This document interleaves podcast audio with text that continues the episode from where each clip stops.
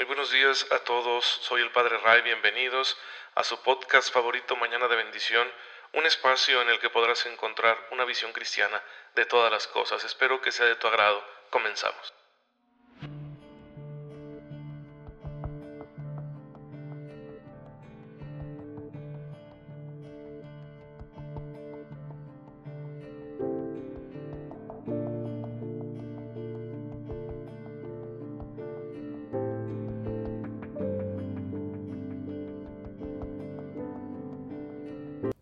Aquí estamos nuevamente en Mañana de Bendición, su podcast favorito.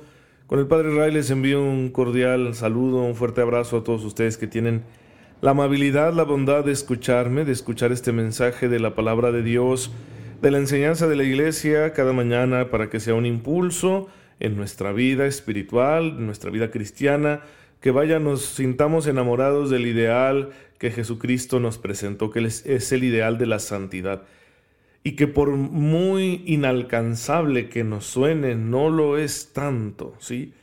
Hay que dejar que la gracia de Dios fructifique y nos haga santos. No es una cosa que alcanzaremos únicamente con nuestro esfuerzo. Con nuestro solo esfuerzo es imposible, pero con la gracia de Dios todo es posible. Y síguetelo planteando, aunque hoy tu vida quizá, quizá esté marcada por alguna situación de pecado, por un vicio. Es que nuestra voluntad se va esclavizando tanto, ahorita vamos a hablar de eso, que luego de pronto nuestra vida puede estar como darnos como la impresión de estar muy sucia y por lo tanto de estar muy lejos del ideal de la santidad. Pero sabes que la lucha constante que tú tengas con humildad por liberarte de esos defectos, el rogar cotidianamente para que Dios te ayude con su gracia, es precisamente lo que inicia la santificación. A veces es donde hay más lucha, es donde la santidad se vuelve más palpable. Ya lo decía San Pablo, donde abundó el pecado, sobreabundó la gracia. Entonces no te desanimes. Hoy celebramos a San Fermín. Hoy hay fiesta en España. La iglesia lo recuerda hoy, este santo obispo y mártir. Eh, fue el primero eh, de los hijos de un funcionario de, Pamplona, de aquella Pamplona romana, estamos hablando del siglo II después de Cristo, todavía el imperio romano pagano estaba dominando toda aquella, aquella región, toda la península ibérica. Y él sería de la primera generación de cristianos. ¿sí? Sus padres se convirtieron gracias a la predicación de un hombre llamado Honesto, que llegó ahí por quién sabe qué razón, y él los puso en contacto con el obispo de Tolosa, que es una ciudad que se encuentra hoy en Francia, Toulouse, y este obispo San Saturnino los evangelizó, se convirtieron muchos de los habitantes de aquella región, y bueno, ya a, Fermín le tocó ser de la primera generación, ¿sí? Sus padres fueron conversos, él ya no, él ya nace cristiano, pero era un muchacho con mucho celo apostólico, así que pronto lo promovieron para que fuera presbítero, llegó a ser obispo de Pamplona, el primer obispo, por eso es su patrón y patrón de toda Navarra, porque Pamplona es la capital de esta región autónoma de España. Y entonces después, movido por su celo evangelizador, se movió hacia lo que hoy es Francia y moriría en Amiens, víctima de la persecución del gobernador Valerio porque se había desatado una persecución muy fuerte contra los pocos cristianos que habitaban en la región francesa. Así el cristianismo iba como de sur a norte, entonces hacia la Francia de, París y de todos aquellos lugares que están más hacia el norte, más hacia, hacia el océano, eh, pues, eh, perdón, hacia el, hacia el mar, hacia el Canal de la Mancha, eh, no habían sido, todavía el cristianismo no había, no había sido introducido allí apenas estaba llegando y los pocos cristianos que había pues eran víctimas de la persecución y Fermín decidió unirse a ellos. Los fortaleció con su predicación y su ministerio y luego padeció el martirio siendo decapitado. Siglo segundo después de Cristo. La primera evangelización.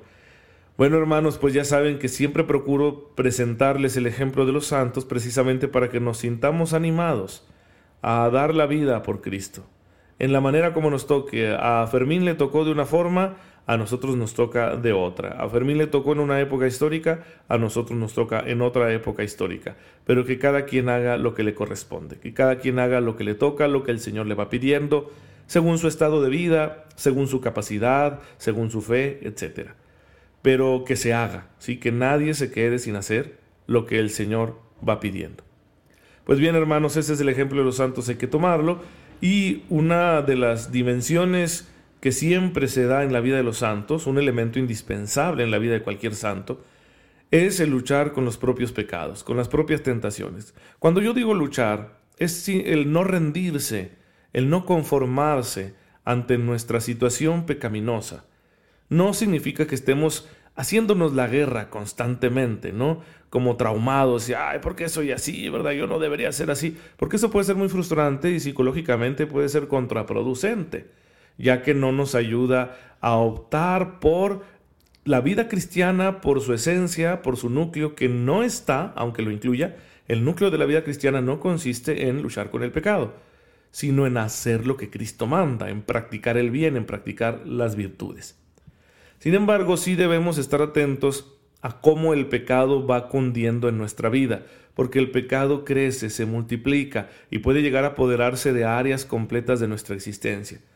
¿Cómo es esto? ¿Dónde empieza? Bueno, yo les diría que empieza por la soberbia, porque somos descuidados, sí, tenemos apego a los bienes de esta tierra, sí, pero para todo hay remedio. El problema es que cuando somos soberbios, cuando nos creemos autosuficientes, no dejamos que nadie nos ayude, ni Dios. Nos vamos encerrando en nosotros mismos, vamos justificando nuestras acciones pecaminosas, vamos diciendo es que yo lo merezco, o yo lo necesito, o no pasa nada, o porque esto va a ser malo, yo tengo un juicio mejor, etcétera, etcétera. Ese egocentrismo, ese orgullo, ¿sí? orgullo insano, es el que nos deja solos con el pecado.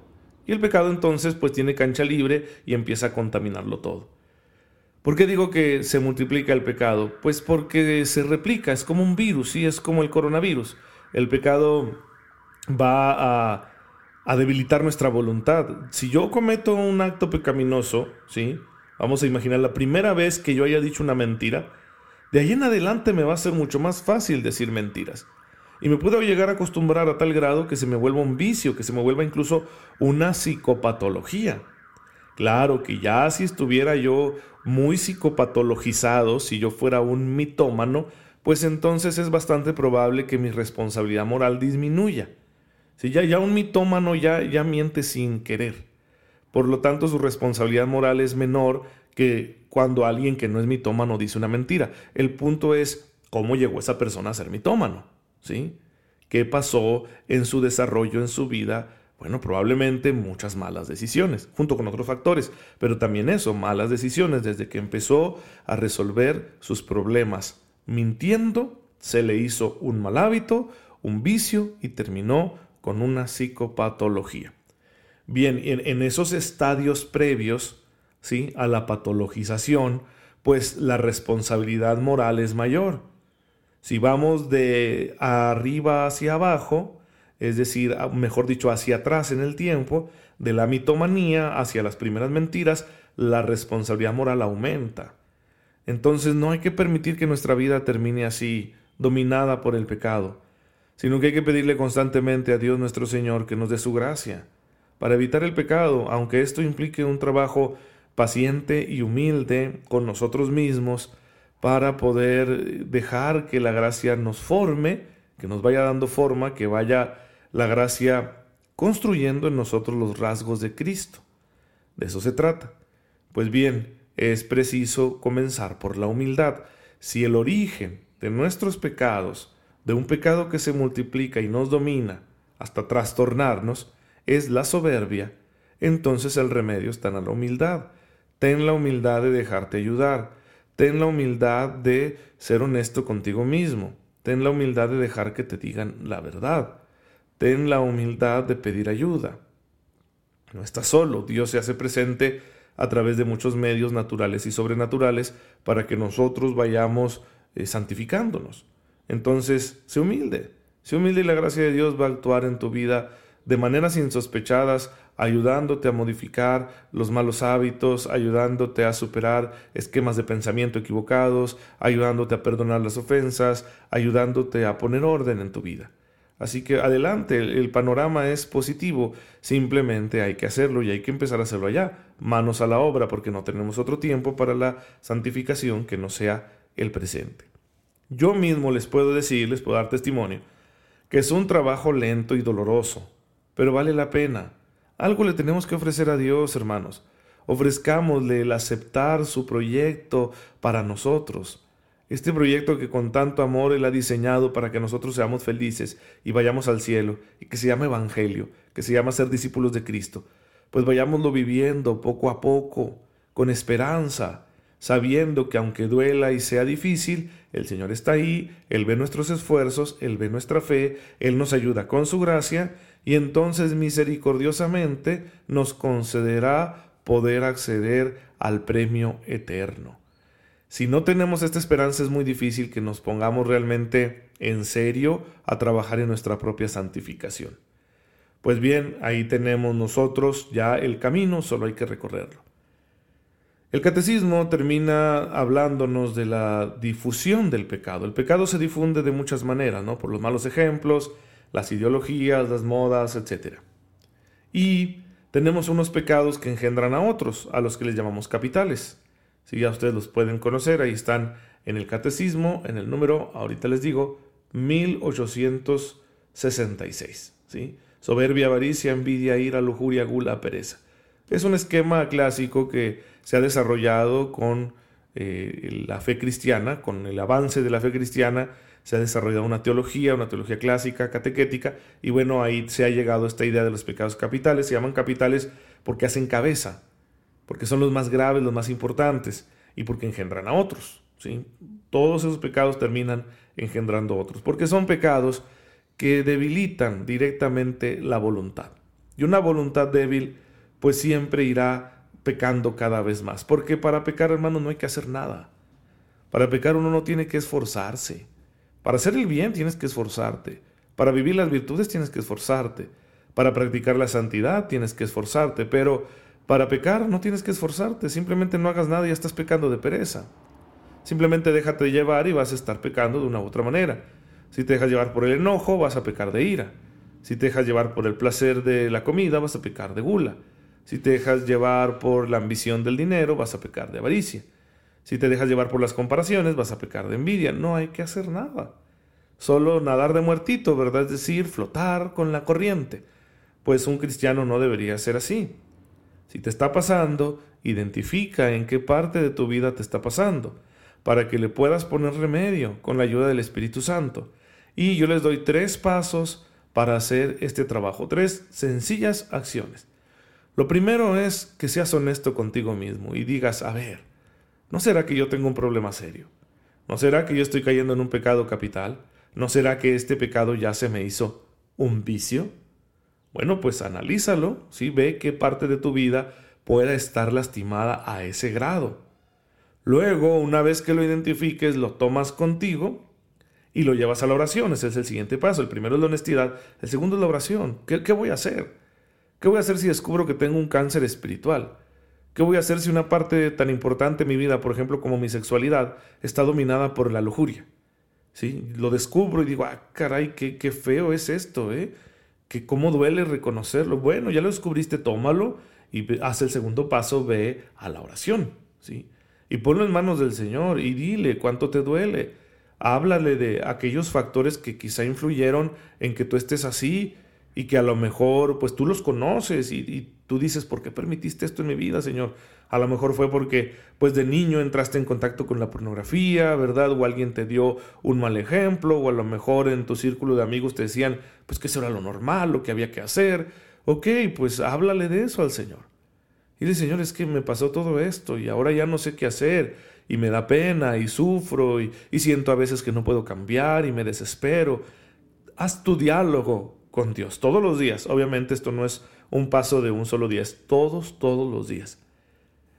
Y el tercer paso es, bueno, ya lo puse en manos de Dios. ¿Qué voy a hacer? Voy a hacer lo que me toca. Voy a tratar de disciplinarme, voy a tratar de, de ya no ver ese programa que exalta mi imaginación, voy a tratar de cuidar mis conversaciones, ya no voy a tener trato con aquella persona que no es mi cónyuge y pues no debo estar hablando estas cosas con ella, ¿verdad? No debo estar eh, buscándole tres pies al gato porque le encuentro cuatro, en fin, lo que te toca sabiendo que ya la gracia de Dios está ahí contigo. Si aún así se te vuelve muy complicado, pues pide ayuda. Hoy tenemos muchas herramientas espirituales y humanas y hay que usarlas las dos. Si lo que necesitas es confesarte frecuentemente, pues hazlo. Si lo que necesitas es atención psicológica, pues hazlo. Y de esa manera también le mostrarás a Dios que tu deseo de conversión es sincero y Él entonces te va a dar más gracia todavía para que puedas salir de esa esclavitud. Pues bien hermanos, se pone interesante, ¿verdad? Vamos a seguirlo hablando en los episodios que vienen de Mañana de Bendición para que no se los pierdan. Ya saben que cualquier comentario o duda me pueden hacer llegar un mensaje, un inbox a la página de Facebook Padre Ray y con mucho gusto ahí les atiendo. Pero ya no quiero abusar de su tiempo, vamos a darle gracias al Señor. Señor, te bendecimos porque en tu infinita misericordia, aun sabiendo que caemos en el pecado tantas veces, nos concedes la gracia para levantarnos de él y para romper nuestras cadenas. Ayúdanos, Señor, a ser libres de verdad para que podamos amarte en plenitud y en ello encontremos nuestra felicidad y nuestra esperanza de ir al cielo contigo. Por Jesucristo nuestro Señor. Amén. El Señor esté con ustedes. La bendición de Dios Todopoderoso, Padre, Hijo y Espíritu Santo, descienda sobre ustedes y los acompañe siempre. Muchas gracias por estar en sintonía con su servidor. Oren por mí, yo lo hago por ustedes y nos vemos mañana, si Dios lo permite. Cuídense mucho.